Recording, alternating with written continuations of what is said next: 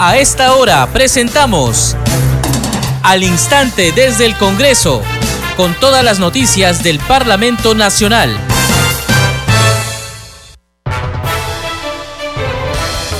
Amigos, ¿cómo están? Bienvenidos. Empezamos al instante desde el Congreso y es martes 11 de octubre del 2022. Les acompaña Perla Villanueva en la conducción, en los controles Franco Roldán. De inmediato, los titulares. En un comunicado, la mesa directiva del Congreso informó que se están brindando todas las facilidades para el cumplimiento de las diligencias fiscales seguidas contra los congresistas Elvis Vergara Mendoza, Ilich López Ureña, Jorge Flores Ancachi, Darwin Espinosa Vargas, Raúl Doroteo Carbajo y Juan Carlos Moricelis, quienes vienen siendo investigados por el Ministerio Público. El comunicado añade que el Congreso de la República es respetuoso de los procedimientos legales establecidos para el cumplimiento del debido proceso. La Comisión Permanente del Poder Legislativo sesionará mañana miércoles 12 de octubre a partir de las 11 de la mañana. Y frente a las diligencias realizadas hoy por el Ministerio Público, la Comisión de Fiscalización y Contraloría del Congreso solicitó a la Superintendencia Nacional de Migraciones lanzar la alerta migratoria de las personas involucradas en los allanamientos y detenciones preliminares efectuadas por la Fiscalía. Así lo informó en conferencia de prensa el presidente de la Comisión de Fiscalización, Héctor Ventura y en la sesión de la Comisión de Constitución se debatió el predictamen de ley que garantiza la idoneidad en el acceso a cargos de elección popular.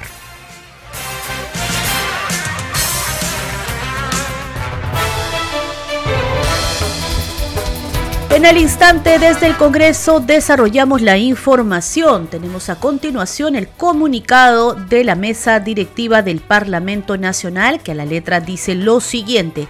Comunicando, la mesa directiva cumple con informar a la población que se están brindando todas las facilidades para el cumplimiento de las diligencias fiscales seguidas contra los congresistas Elvis Vergara Mendoza, Ilich López Ureña, Jorge Flores Ancachi, Darwin Espinosa Vargas, Raúl Doroteo Carbajo y Juan Carlos Moricelis, quienes vienen siendo investigados por el Ministerio Público. El Congreso de la República es respetuoso de los procedimientos legales establecidos para el cumplimiento del debido proceso. Lima, 11 de octubre del 2022, Congreso de la República.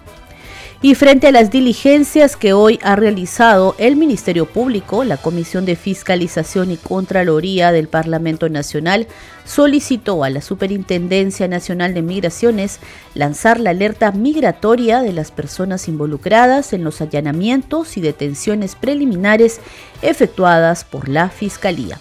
Así lo informó en conferencia de prensa el presidente de la Comisión de Fiscalización, Héctor Ventura Ángel. Escuchemos. Señores periodistas. Eh, para hacer mención de que frente a las diligencias que hoy ha realizado el Ministerio Público de allanamientos y detenciones preliminares es que hemos eh, lanzado la alerta migratoria, hemos solicitado de las personas de los que hoy han sido eh, allanados en sus domicilios y respecto de los congresistas denominados los niños, hemos solicitado al señor Jorge Armando Martín Fernández Campos, superintendente de la Superintendencia Nacional de Migraciones, la alerta migratoria eh, con la única, el único objetivo de que no suceda lo mismo con los hoy prófugos Juan Silva y Fray Vázquez Castillo.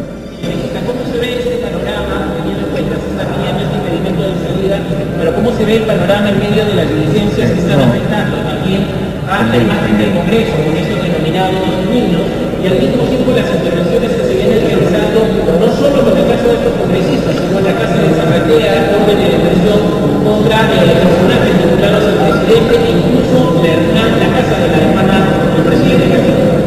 Recordemos que eh, hoy se presume que el presidente Pedro Castillo sería el, el cabecilla de esta organización criminal. Pero tenemos a un eh, segundo personaje que es Sánchez Sánchez, el dueño de la casa Zarratea. La pregunta es, ¿dónde está Sánchez Sánchez? Se ha dictado la, detención preliminar, algunos ya han sido eh, detenidos preliminarmente, pero hoy exigimos a la Policía Nacional hacer un trabajo exhaustivo para dar con el paradero de eh, Sánchez Sánchez que sería uno de los personajes eh, involucrados en estos presuntos actos delictivos que comprenden a una organización criminal dirigida desde el Palacio de Gobierno. Y respecto al allanamiento realizado en la casa de la, de la hermana del presidente Pedro Castillo, Esperemos de que eh, se hayan cumplido diligentemente con las eh, funciones propiamente de, una, de un allanamiento realizado por el Ministerio Público en base a las facultades otorgadas también por el Poder Judicial y que eh, se cumpla todas estas diligencias seria y cumpliendo, valga la redundancia, con todo el debido procedimiento.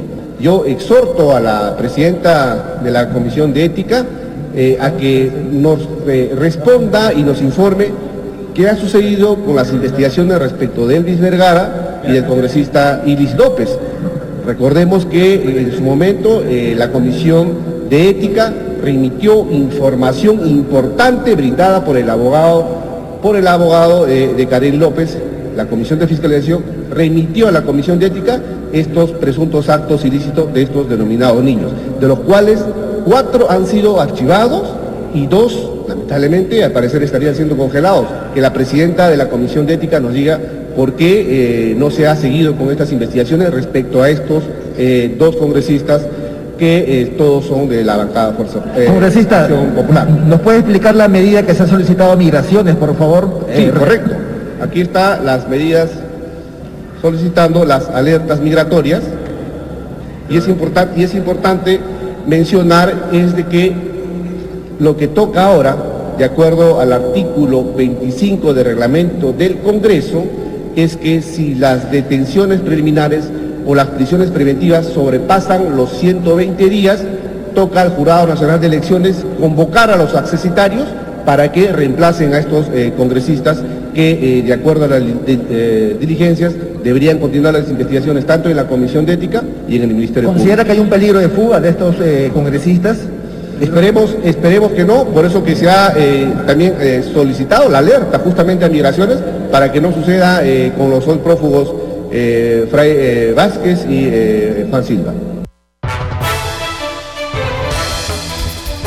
Escuchábamos al presidente de la Comisión de Fiscalización, Héctor Ventura Ángel. Vamos ahora con noticias del titular del Poder Legislativo. El presidente del Congreso, José William Zapata, reafirmó la voluntad del Parlamento Nacional de trabajar conjuntamente con las autoridades electas regionales y municipales y además seguir con la labor de fiscalización del Poder Legislativo. Escuchemos. Tenemos la responsabilidad de facilitarle las cosas a, los, a las autoridades recientemente elegidas de las regiones, los distritos y las provincias. Nosotros vamos a ayudarlos con todo lo que sea legislación. No es. Por otra parte, sí, ayudar también a que su tarea sea buena es fiscalizarlos. Estamos haciendo un trabajo que vamos a compartir con los congresistas, ¿no? que son listas de control, que, las cuales van a ser enriquecidas por los mismos congresistas, de tal forma que con ello puedan ir a, a los gobiernos ¿no? que están en el segundo y tercer nivel del Estado, de tal manera de que puedan hacer una fiscalización muy bien hecha. Continuamos con más noticias en al instante desde el Congreso. En la sesión de la Comisión de Constitución se debatió el predictamen de la ley que garantiza la idoneidad en el acceso a cargos de elección popular. Escuchemos la intervención del legislador Jaime Quito de Perú Libre o participar en un proceso electoral, pero parece ser que no ha logrado resolver esa misma norma, no ha logrado resolver de ahí que un conjunto de congresistas pretenden plantear un mayor esquema de delitos. Pero yo creo que hay que ir al fondo del tema y qué mueve todo esto y cuál es el espíritu de este proyecto que nos está presentando hoy eh, para poder ser, eh, o este predictamen que se tiene para que pueda ser dictaminado. Es evidente y se ha estado discutiendo que aquí lo esencial es simplemente dejar que una persona con nombre propio, con esa estado mala, pueda participar en el proceso electoral. Eso es lo concreto. Siempre los temores, los miedos a que la población pueda determinar de forma democrática la elección de un determinado personaje existen por algunos sectores. Creo que es fundamental, si hay ese tipo de temores, ir a hacer a otro tipo de cambios que lamentablemente vemos que no se quieren o, no se quiere atrever a hacer esos cambios profundos que pueda necesitar hoy la sociedad y pasa por cambios como nosotros siempre lo hemos señalado, como en el anterior caso de debate, que lamentablemente no pude participar, este, eh, que son cambios a la constitución que estamos viendo en estos aspectos. En ese sentido, yo rechazo totalmente que podamos estar poniéndonos en debate bajo parámetros de una persona o de un individuo que consideramos o que se debe considerar que son la esencia de poder hacer, este, eh, de, hacer respetar el Estado de Derecho en el país. Muy por el contrario, sino más bien que tenemos que ir precisando en los temas reales de quienes al final de cuentas son los que permiten estar como candidatos o participar en este proceso electoral. Hay muchas reformas que muchas reformas de las cuales tenemos que ir planteando y trabajando y sería meritorio ponernos a trabajar y sincerar en ese aspecto lo que realmente se quiere y no llevar a un extremo de que simplemente en función de una persona podamos estar legislando porque se tienen ciertos miedos o temores que la población parece no tenerla. Muchas gracias. En el debate del predictamen de ley que garantiza la idoneidad en el acceso a cargos de elección popular también participó el congresista Alejandro Cabero de Avanza País. Y si bien, como han mencionado mis colegas, el fin, el fin de la pena es la rehabilitación, existen excepciones que pueden ser tranquilamente reguladas por la ley. Y de hecho, como bien ya han mencionado, ya están varias de ellas reguladas en la ley. Estamos nosotros simplemente incluyendo una serie de excepciones a ese principio eh, distintas que justamente por, por, su naturaleza gravosa hacen que una persona no sea idónea para ejercer un cargo público y por tanto el principio de rehabilitación de la pena no se aplique en, esa, en ese apartado específico a la posibilidad de que esa persona pueda postular a un cargo de elección popular. Eso no quita que una persona pueda reinsertarse en la sociedad y rehabilitarse en todos los demás aspectos eh, de, su ejercicio ciudadano. Eh, porque una cosa es, presidente, efectivamente el principio de rehabilitación y otra cosa es eh, la idoneidad de una persona para ejercer un cargo público. Una persona puede estar efectivamente rehabilitada de su pena y no ser necesariamente idónea para ejercer un cargo. Ambas cosas son diferentes. Por eso, además, este, este proyecto de ley tiene como titularidad la ley que garantiza la idoneidad, dice el proyecto de ley, eh, en la elección de, eh, personas que son elegidas por cargos de elección popular. Entonces, presidente, eh, porque además hay que hay que tener muy en claro esto de la rehabilitación, ¿no? ¿Acaso, por ejemplo, se podría pensar, no sé, pues que una persona que ha sido condenada por violación de menores se puede rehabilitar? Ese es un debate que, digamos, siempre, siempre va, a estar presente. Y yo creo, presidente, que bajo esa lógica, este, lo que tenemos que garantizar aquí es que tengamos a las mejores, a las mejores personas ejerciendo los cargos públicos. Y esta no es además eh, una ley Antauro, presidente, porque se están incluyendo una serie de delitos que no ha cometido el señor Antauro Humala. Hay una serie de delitos que de repente ha cometido él, como seguro han cometido muchas otras personas que no deberían tampoco tener la posibilidad de ejercer la más alta magistratura del país. Entonces, ni miedo ni temor, respeto a la Constitución, respeto a la ley y finalmente como congresistas y representantes del pueblo creo que tenemos que legislar en función de lo que es mejor para el país. Gracias. En otro momento de la sesión, el ex miembro del Tribunal Constitucional, Ernesto Álvarez Miranda, expuso sobre el proyecto que tiene como finalidad regular el procedimiento de suspensión del ejercicio de la presidencia de la República por las causales previstas en el artículo 114 de la Constitución Política del Perú.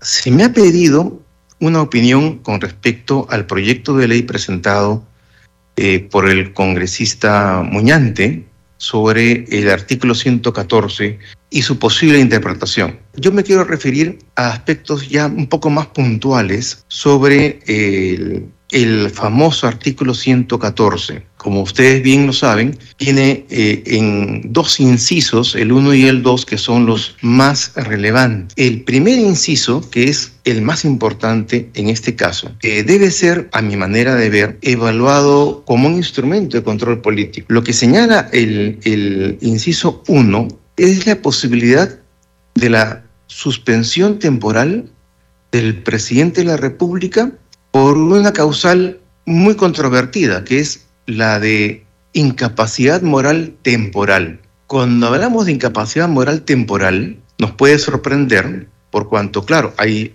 ha habido autores que han señalado, bueno, ¿y cómo puede uno ser incapaz temporal? Moral temporal, o es permanente o, o no existe la incapacidad.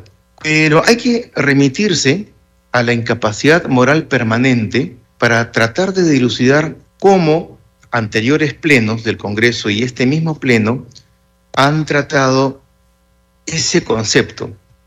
La incapacidad moral permanente constituye una causal que proviene de la posibilidad de que el presidente de la República, en tanto jefe de Estado y por tanto mandatario y representante de todo el pueblo peruano, de la nación, en su conjunto pueda haberse involucrado en forma directa en hechos delictivos sumamente graves que en su, en su extraordinaria importancia y gravedad hagan insoportable la permanencia de esta persona en el poder, en el cargo.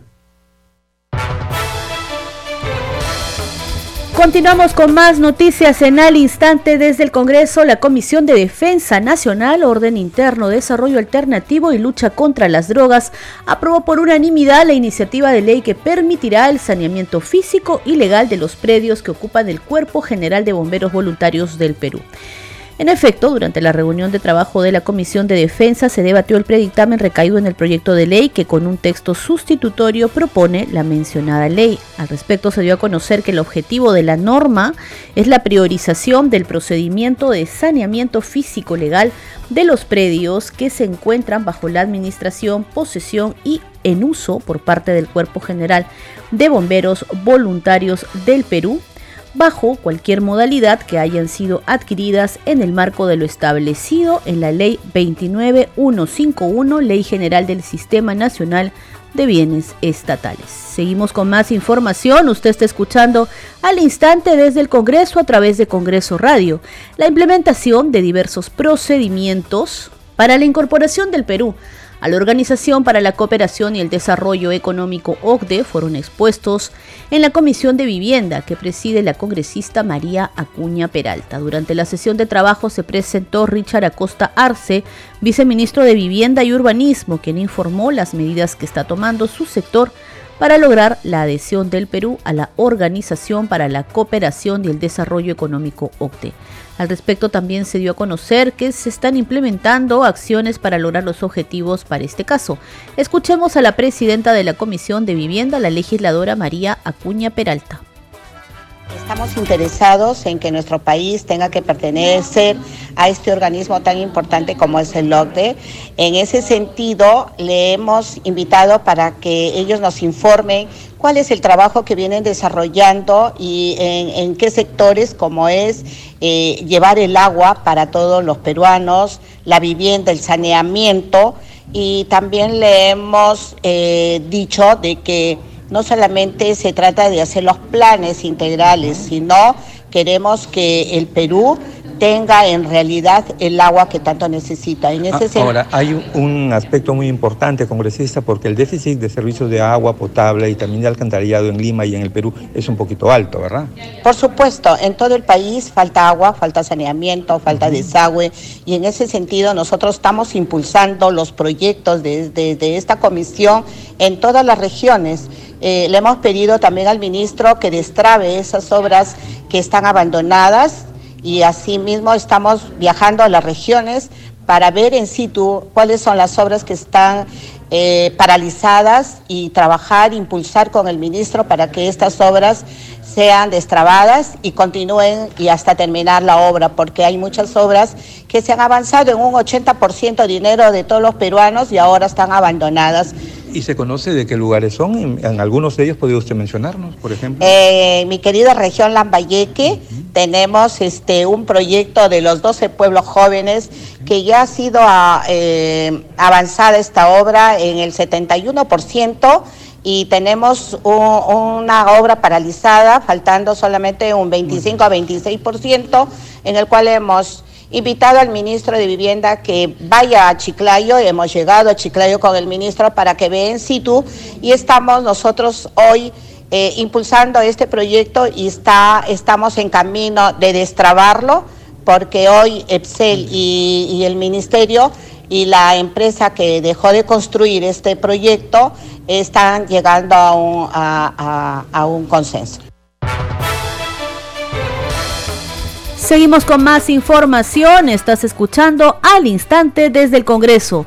Los parlamentarios integrantes de la Comisión de Energía y Minas exhortaron al Estado a promover la práctica de una minería responsable, sin perjudicar a la población, sobre todo a las comunidades campesinas que vienen siendo afectadas a lo largo de los años. Fue durante la sesión de ese grupo de trabajo a la que acudió el ministro de Economía y Finanzas, Kur Burneo, para sustentar el proyecto del Poder Ejecutivo que propone la ley que prorroga la devolución del impuesto general a las ventas IGB para la exploración minera e hidrocarburos los detalles en el siguiente informe. Tras la presentación de la titular de Energía y Minas, el presidente de la Comisión de Presupuesto y Cuenta General de la República, José Luna Galvez, planteó la necesidad de ser más competitivos, además de generar inversión minera y reducir el gasto de energía. Demandó a los funcionarios a ser capaces de dar facilidades de crecimiento a los sectores mineros y aconsejó no politizar el problema y usar la tecnología se nos viene una inflación y lo están preveyendo y puede pasar eso y repasar eso. Y si sigue creciendo el precio de la energía y no, y no la vemos, definitivamente no solo la inflación, sino salimos del mercado competitivo, ya no somos competitivos en ninguna industria. Entonces, y eso es peor, es una inflación con una paralización de todo el aparato productivo. Previamente, la ministra de Energía y Minas, Alexandra Herrera Jara, al sustentar el presupuesto asignado a su sector para el año fiscal 2023, resaltó que uno de los objetivos es lograr una inversión en el sector minero de 5.600 millones de soles. Nosotros lo que promovemos es la minería formal y en eso nosotros trabajamos arduamente. Cuando hablamos de minería ilegal, en particular, tenemos que hablar aquí del Ministerio de Interior, Ministerio de Defensa y Ministerio del Ambiente, en la cual venimos trabajando de forma articulada, pero debo confesar que no es suficiente. No es suficiente los esfuerzos que venimos haciendo y tenemos que trabajar con una visión integradora. El jefe del gabinete, Aníbal Torres, sustentó el pliego asignado a su sector para el año 2023. Además, resaltó las metas obtenidas durante el año 2021-2022. El sector PCM cuenta con un presupuesto de 5 mil millones 743 mil soles, de los cuales la mayor parte corresponde a reconstrucción con cambios. Para el financiamiento de la ejecución de las intervenciones comprendidas en el plan integral de la reconstrucción con cambios y a garantizar la continuidad de las operaciones de los centros de atención, aislamiento temporal, implementados en el marco de la emergencia sanitaria producto de la COVID-19. Por su parte, el ministro de Economía y Finanzas, Kurbutneov Farfán, sustentó el proyecto de ley de autoría del Poder Ejecutivo que propone la ley que prorroga la vigencia de dos leyes. Congreso en redes. Danitza Palomino nos trae a esta hora las novedades en las redes sociales. Danitza, adelante.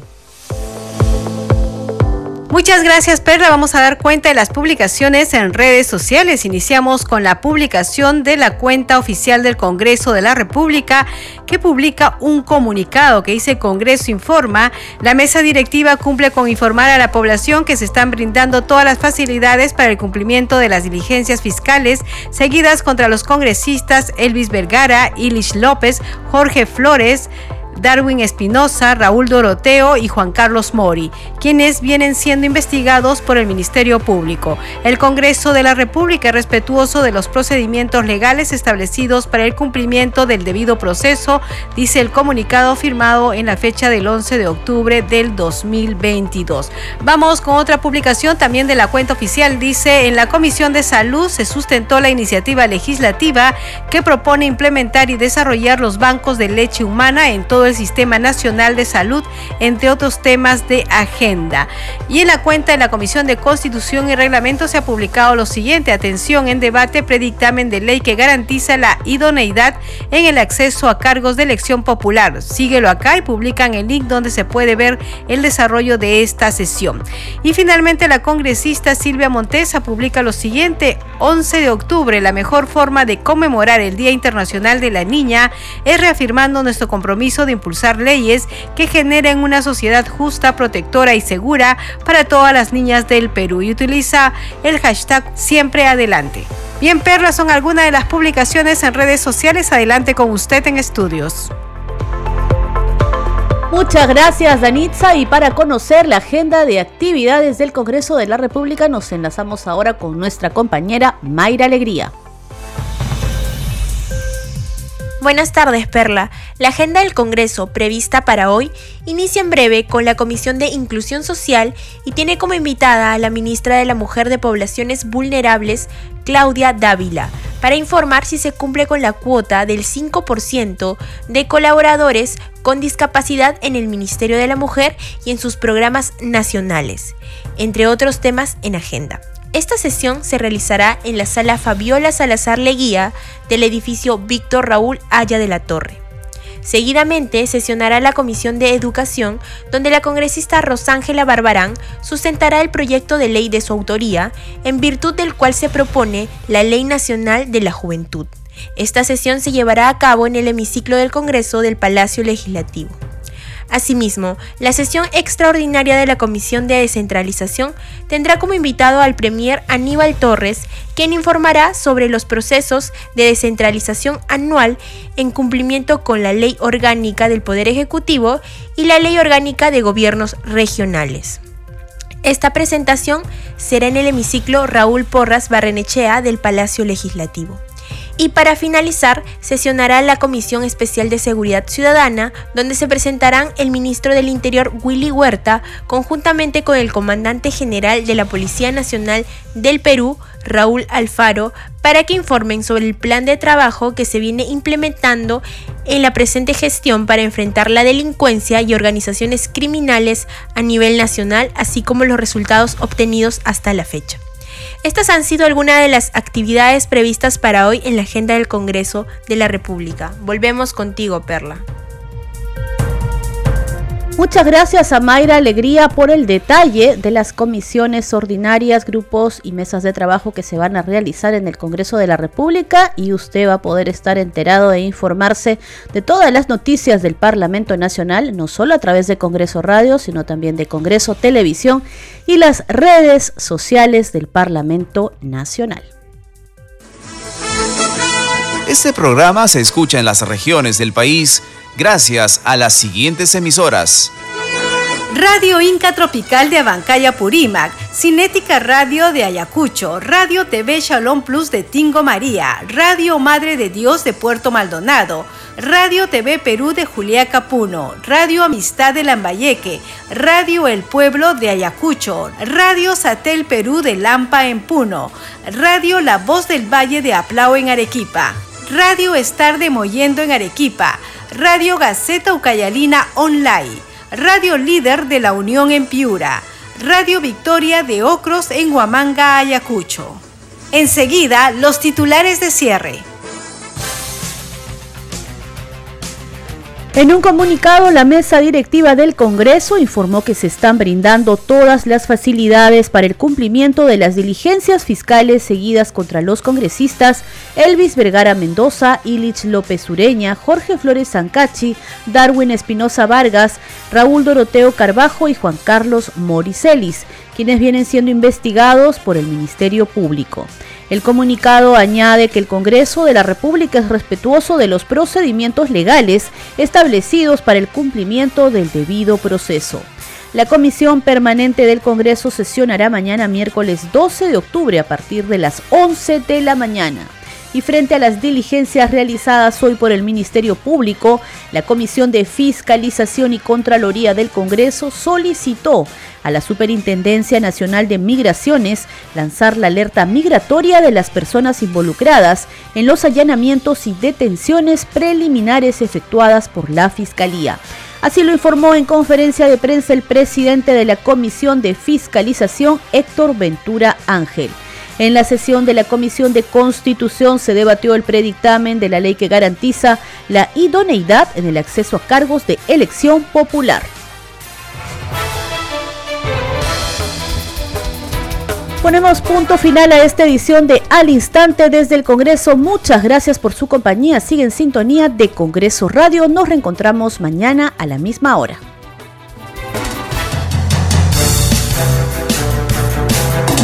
Hasta aquí, Al Instante desde el Congreso, con todas las noticias del Parlamento Nacional.